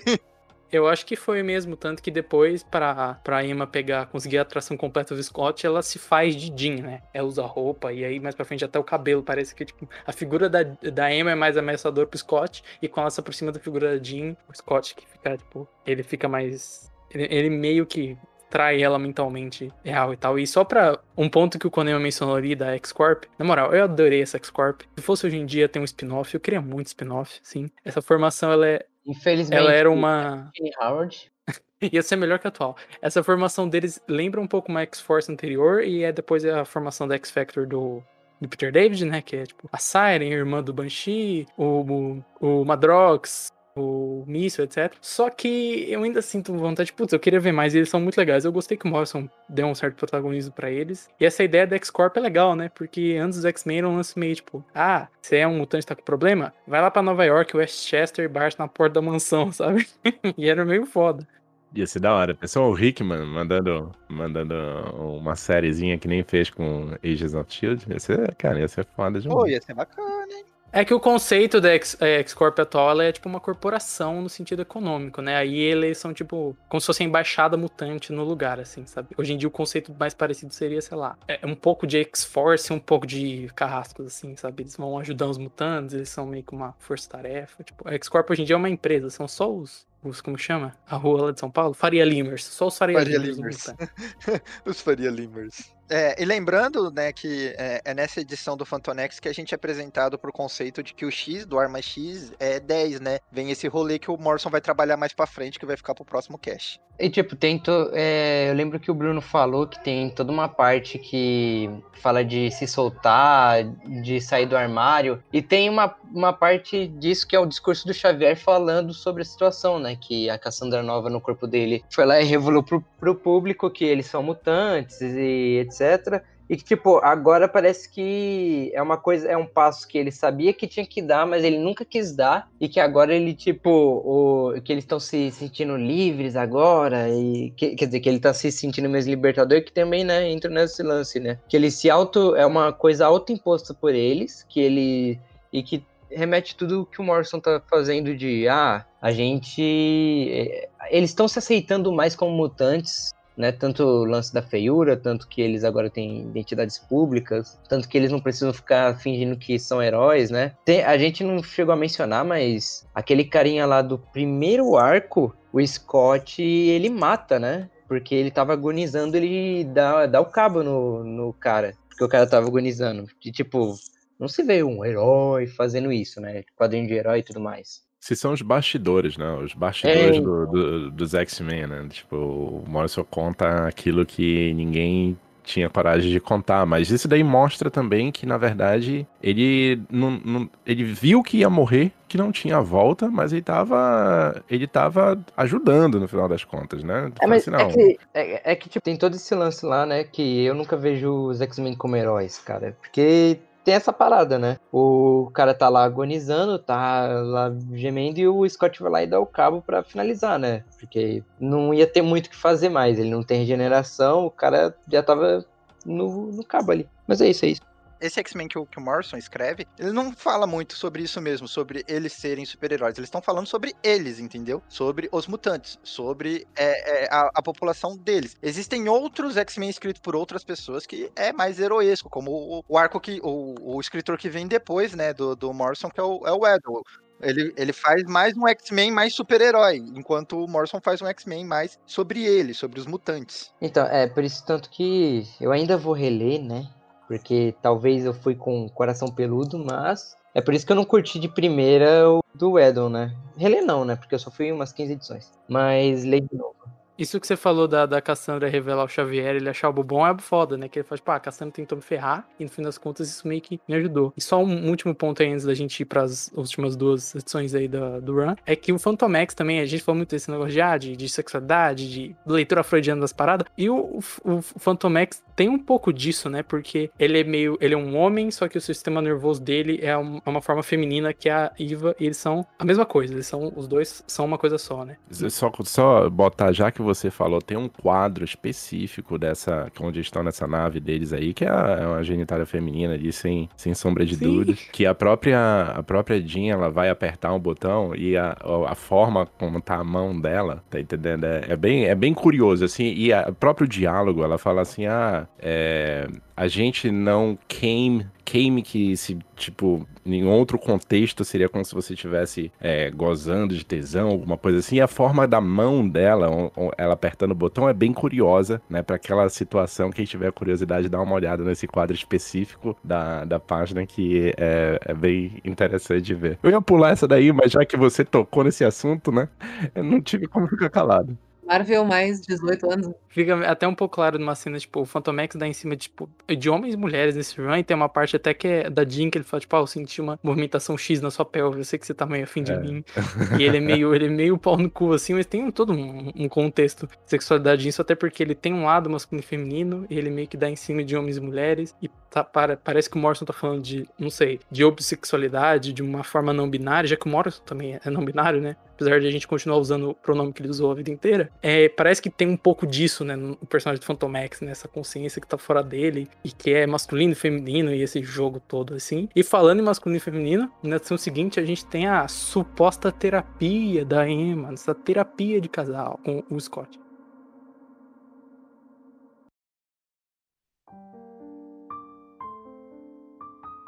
E aí, depois do, do- do encerramento desse arco do Phantonex, a gente tem novamente né, uma edição de, de respiro, é, entre, que nem vocês já comentaram, né? Entre o- os, os principais arcos e tudo mais, do, aqui nos novos X-Men do Grant Morrison. E ele vai fazer uma edição focada no Bico, na Angela e na Emma Frost e no Ciclope. E é uma edição que fala sobre amor, né, mano? Porque ela, ela tá falando ali, né, é, sobre a aceitação e, e os sentimentos que o Bico nunca sentiu, como o amor. E, e esse diálogo ele tem com a Angela até que ela beija ele e tudo mais. E, e é um, um clímax, assim, né, dessa edição. E na contrapartida tá se falando do fim do amor, que aí tem a terapia, né, do Scott com a Emma, que é o Ciclope falando que talvez ele não ame mais a Jean Grey depois de tudo que eles viveram, tipo, isso morreu, e que isso é normal, que isso pode acontecer entre casais. E aí a Emma Frost usa a cérebra, né, pra potencializar os poderes dela e fazer uma terapia mais intensa com o Ciclope sobre esse rolê de amor. Tanto que quando ela coloca o capacete eh, da, da cérebra pra falar com o Scott, ela acaba descobrindo várias coisas sobre ele. É, essa edição é, é outra edição desenhada pelo John Paul Leon e com a arte final do, do Sienkiewicz, né? E que é outra edição de respiro nesse meio. Ah, E outra coisa também que eu, que eu reparei, que é justamente nessa edição, que es- o Ciclope cita que, na verdade, a- as cores que ele enxerga são é, tudo em amarelo, ele enxerga tudo em amarelo e não tudo em vermelho, como a gente achava, enfim, que, que era o espectro de visão dele. Quando a luz, ela passa ali e penetra no, no, no quarto sucubi, ele enxerga em ondas amarelas. Então, eu, eu, já, eu já, já tinha esse conhecimento e tudo mais, mas é interessante ver ele sendo abordado ali pela primeira vez, porque quando eu era mais nova, eu jurava de pé junto que o Ciclope enxergava tudo vermelho. É, todo mundo jurava, né? É a Emma que comenta, né? Porque ela, ela entra na cabeça dele, começa a enxergar através dos olhos dele, e ela fala: Caramba, você vem em amarelo, eu sempre achei que você vinha em vermelho. Acabou, acabou a piada Boa do piada. É. Acabou os memes com vermelho. Mas não, não, não, não precisa acabar, né, gente? Nem todo mundo sabe, a gente pode continuar fazendo os memes aí. É um meme, teoricamente, não tão certo, mas enfim. Eu prefiro o meme Oi Casado, porque ela veste a roupa de, de, de Fênix e literalmente fala Oi Casado. Eu mandei a imagem aí, eu procurei na internet e é a luz num, um cristal que é vermelho, aí bate a luz e ele fica mais amarelado, alaranjado. Faz algum sentido, tem um embasamento científico. É, exato. Não põe ciência no meu gibizinho, Bruno, por favor. Já tem biologia é. nesse. Já, já tem política. Já tem Freud, ciência, né?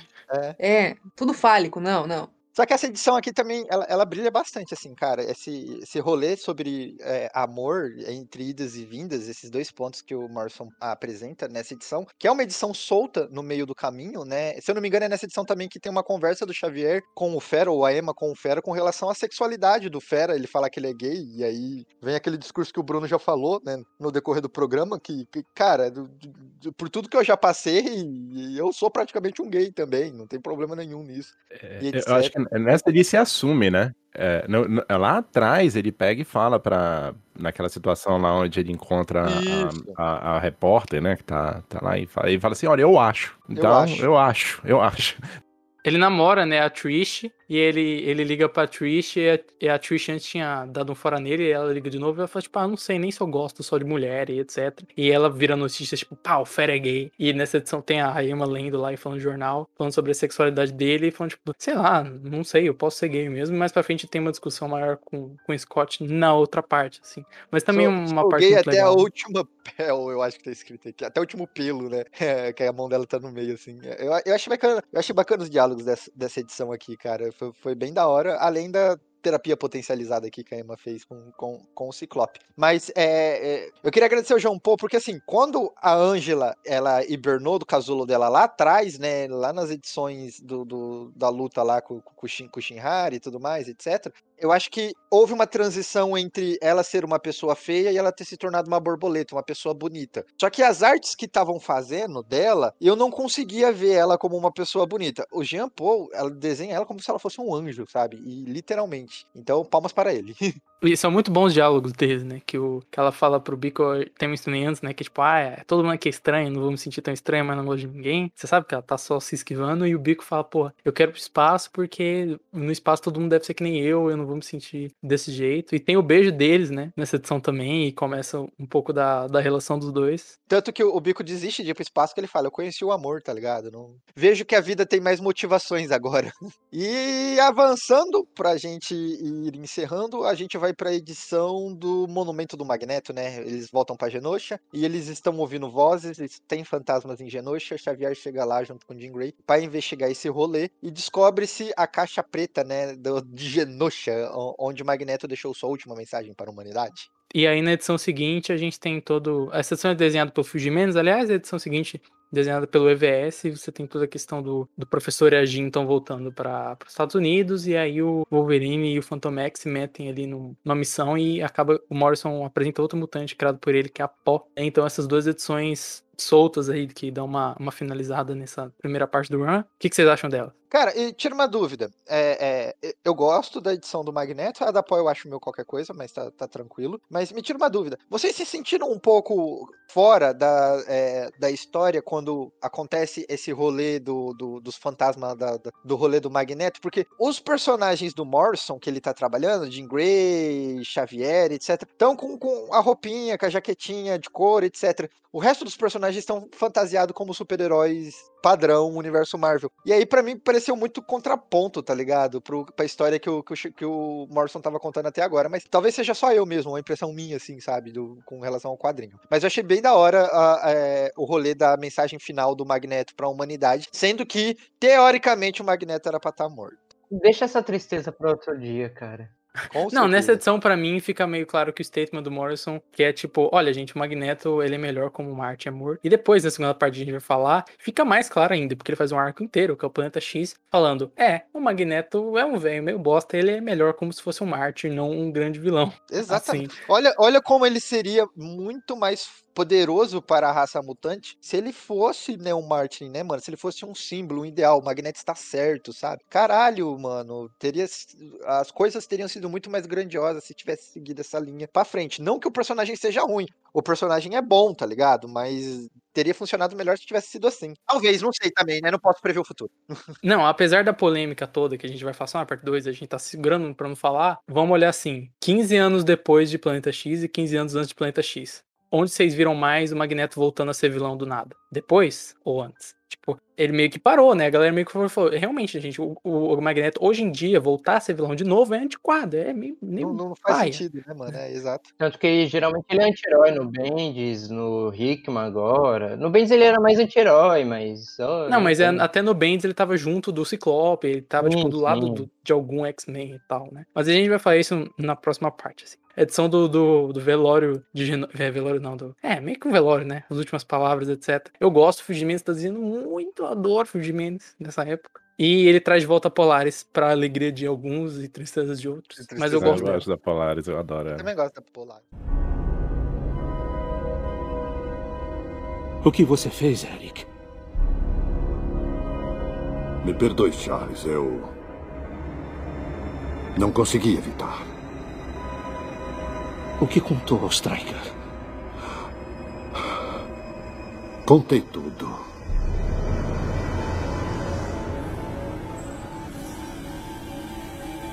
A guerra começou.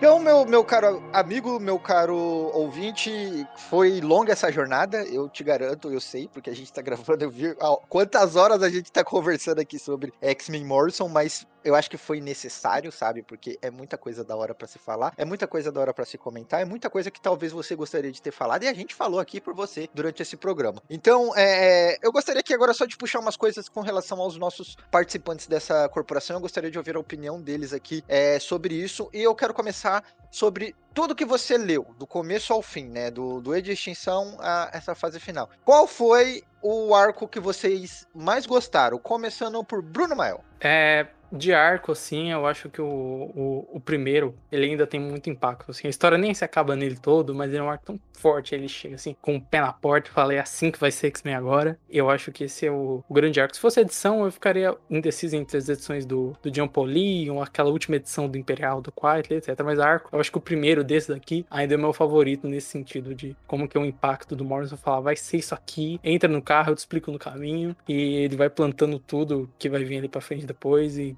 gosto muito, assim, acho que Extinção é o meu favorito desses três, pelo menos. Exato, né? entra no carro, eu te explico no caminho. Então faz o seguinte, né, vamos fazer essa dobradinha assim, melhor arco com melhor edição. As edições você fica entre eh, as do Jean Paul, Vai, eu, eu, sei que a galera vai falar do Shorn, então a minha pode ser a última edição de, de Imperial, que é quando eles resolvem o plot da, da Cassandra. Que é boa também, muito boa também. É... Duda. Bom, gente, eu vou aqui talvez me contradizer de forma máxima, mas eu fico com Imperial e com a edição sem falas do Quietly. Olha porque... só, cabeça sendo explodida. Eu tinha esquecido, nossa, não, volta, eu volto junto com a Duda, minha edição favorita. Ah, é não, não, não, vai ser mundo isso aí, é exatamente o que ia fazer, ó, como, pô. Não, não, porra. Não, já vou, Bruno, é que nem Big Brother, tu já deu teu voto, cara. Agora, Thiago Leifert, não, eu quero mudar o voto. Não, não.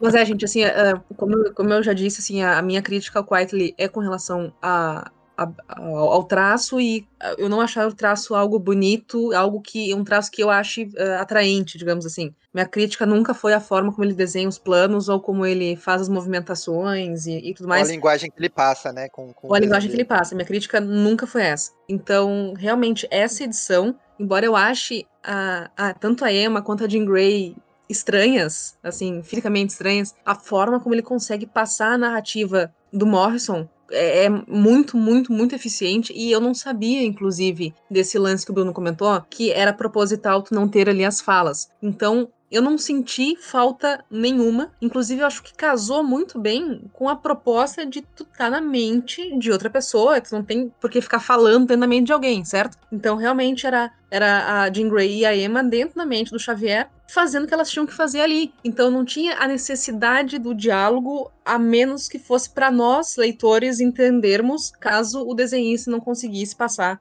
de forma clara a intenção. Como o Quietly conseguiu fazer isso de uma forma excelente, não senti falta alguma de diálogo e tu consegue perceber as intenções das personagens e as intenções do Morrison através dos desenhos do Quietly. Então, para mim, essa edição é, assim, muito, muito, muito boa. Não senti falta nenhuma e a forma como ela acaba é, da, da ali falando assim, ó, oh, gente, vamos ter que conversar porque descobrimos coisas aqui que não sabíamos. É muito, muito acertado. Então acho que uh, ela amarra muito bem coisas que foram mostradas antes e ela nos dá uh, spoiler do que vai vir a seguir de uma forma que não estraga nada. É muito bem construída. Então, assim, essa edição eu escolho como a melhor de todas que eu, do arco do Morrison que eu, li, que eu li até agora. E Imperial foi ali o arco que eu, que eu curti mais uh, de todos, mas E de Extinção é muito bom também, fico aí como meu segundo lugar. Mas Imperial é o, é o meu posto top 1 aí que, que eu escolho. Bacana. É Enzo.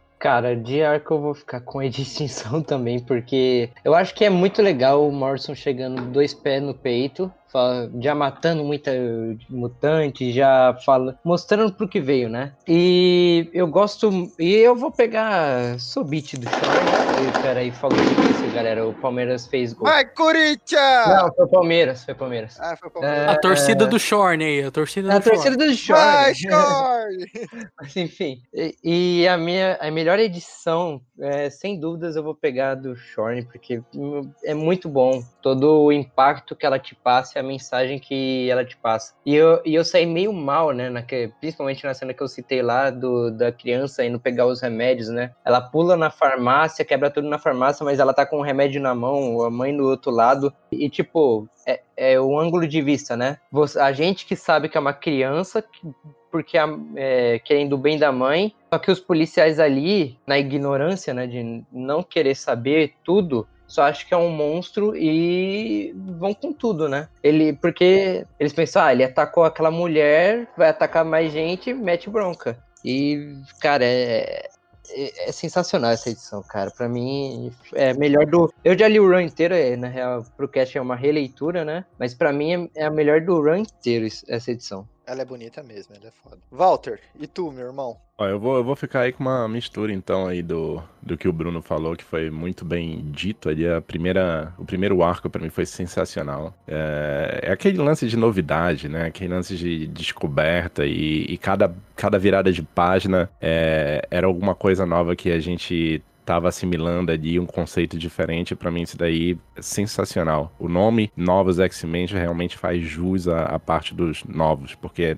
enfim, é basicamente isso daí. Cada virada de página, uma coisa diferente para você digerir. E eu fico também com a edição, a, a Nuff Said, né? Do, do Quietly, que conversou comigo sem dizer nada. para mim foi sensacional isso daí. Eu voltei várias vezes nessa edição e para olhar pequenos detalhes, para ver como é que as coisas sendo ditas ali de uma maneira completamente diferente. E recomendo demais, demais pra galera que curte essa parte mais técnica que a gente falou bastante, né, aqui, foi bem legal a, a conversa, mas, cara, um, tentem dar uma olhada no script, tentem procurar o script do Morrison para essa edição, porque você consegue, vendo o script, você consegue ver a genialidade que tá além do script do, do Morrison, né? Essas daí foram as minhas duas favoritas. Ó, é, eu vou agora dar os meus dois centavos e eu vou quebrar paradigmas. Eu gosto muito da edição do Charm, tinha falado, acho que eu decorrer do programa que era a minha edição favorita. Mas é, vocês falaram de extinção, é tipo assim, é bacana realmente, né? Uma puta apresentação pro que tava vindo, etc. Mas aí eu, eu tô time Duda porque o, o Imperial para mim foi o arco que eu mais curti mesmo, porque ele me deu respostas. Eu gosto de respostas, tá ligado? E é o arco que me deu respostas. O Homem parece, o arco do Gênesis do Homem, ele é legal, mas ele parece uma barriga no meio do, do que é interessante mesmo, sabe? Assim, tipo, vamos falar um negocinho aqui, vamos jogar um salzinho aqui, mas lá pra frente que vai vir o prato principal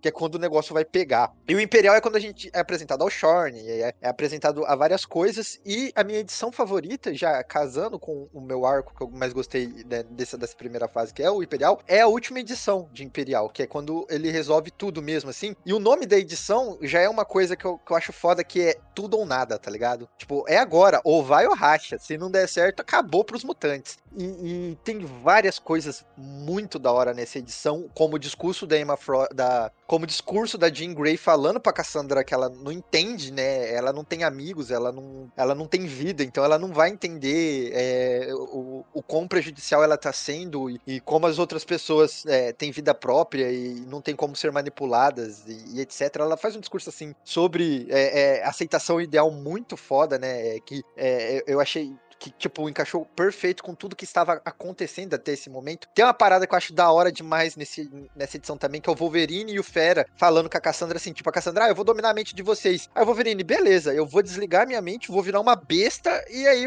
você não vai conseguir me dominar, porque vai ser por instinto. E aí a Cassandra dá até uma recuada, fala, epa, eu não tinha pensado nesse ponto, tá ligado? E, e a forma, no final, que o, o, o, Grant Morrison resolve todo esse arco que começou lá em Extinção e foi, e foi só encerrar aqui em Imperial, foi sensacional, jogar com consciência do Xavier em todos os mutantes, para depois que a Cassandra acessar a consciência deles para matá-los, o Xavier ia ser reunido novamente no próprio corpo, foi tipo assim, tipo, parabéns, cara. Foi sensacional, assim. Só uma maluquice que só você poderia ter pensado mesmo para trazer e fechar esse arco dessa forma tão grandiosa, assim. Ele deve ter estudado algum conceito de armazenamento em nuvem que tava na época. Com certeza ele fez isso. Ele criou armazenamento em nuvem. O cara criou o Microsoft, né? O blueprint. Exato, né, cara? Então, meu caro ouvinte, é isso aí. Eu espero que você tenha gostado dessa viagem. Lembrando vocês que essa é apenas a primeira parte de, dos novos X-Men escrito pelo Grant Morrison. A gente volta para falar da segunda parte, a gente volta para dar o nosso devido hate ao final desse grande run que Morrison participou dos X-Men e que provavelmente vem com muita história de bastidores e editorial no meio. Não sei se vai ter que ouvir para poder saber. Eu queria agradecer a participação dessa corporação maravilhosa que ficou aqui todo esse meio período, literalmente, praticamente um expediente de trabalho que a galera fez aqui para gravar esse podcast, porque vocês não têm noção do quanto a gente gravou no bruto mesmo. Foi realmente é, dá pra bater o cartão e até tirar a hora do almoço, se vocês quiserem. E, é, eu espero que você tenha gostado desse programa. Muito obrigado a todos os meus companheiros que estiveram aqui é, nesse dia maravilhoso. Um forte abraço e tchau, tchau. Falou. Alô. Falou, gente.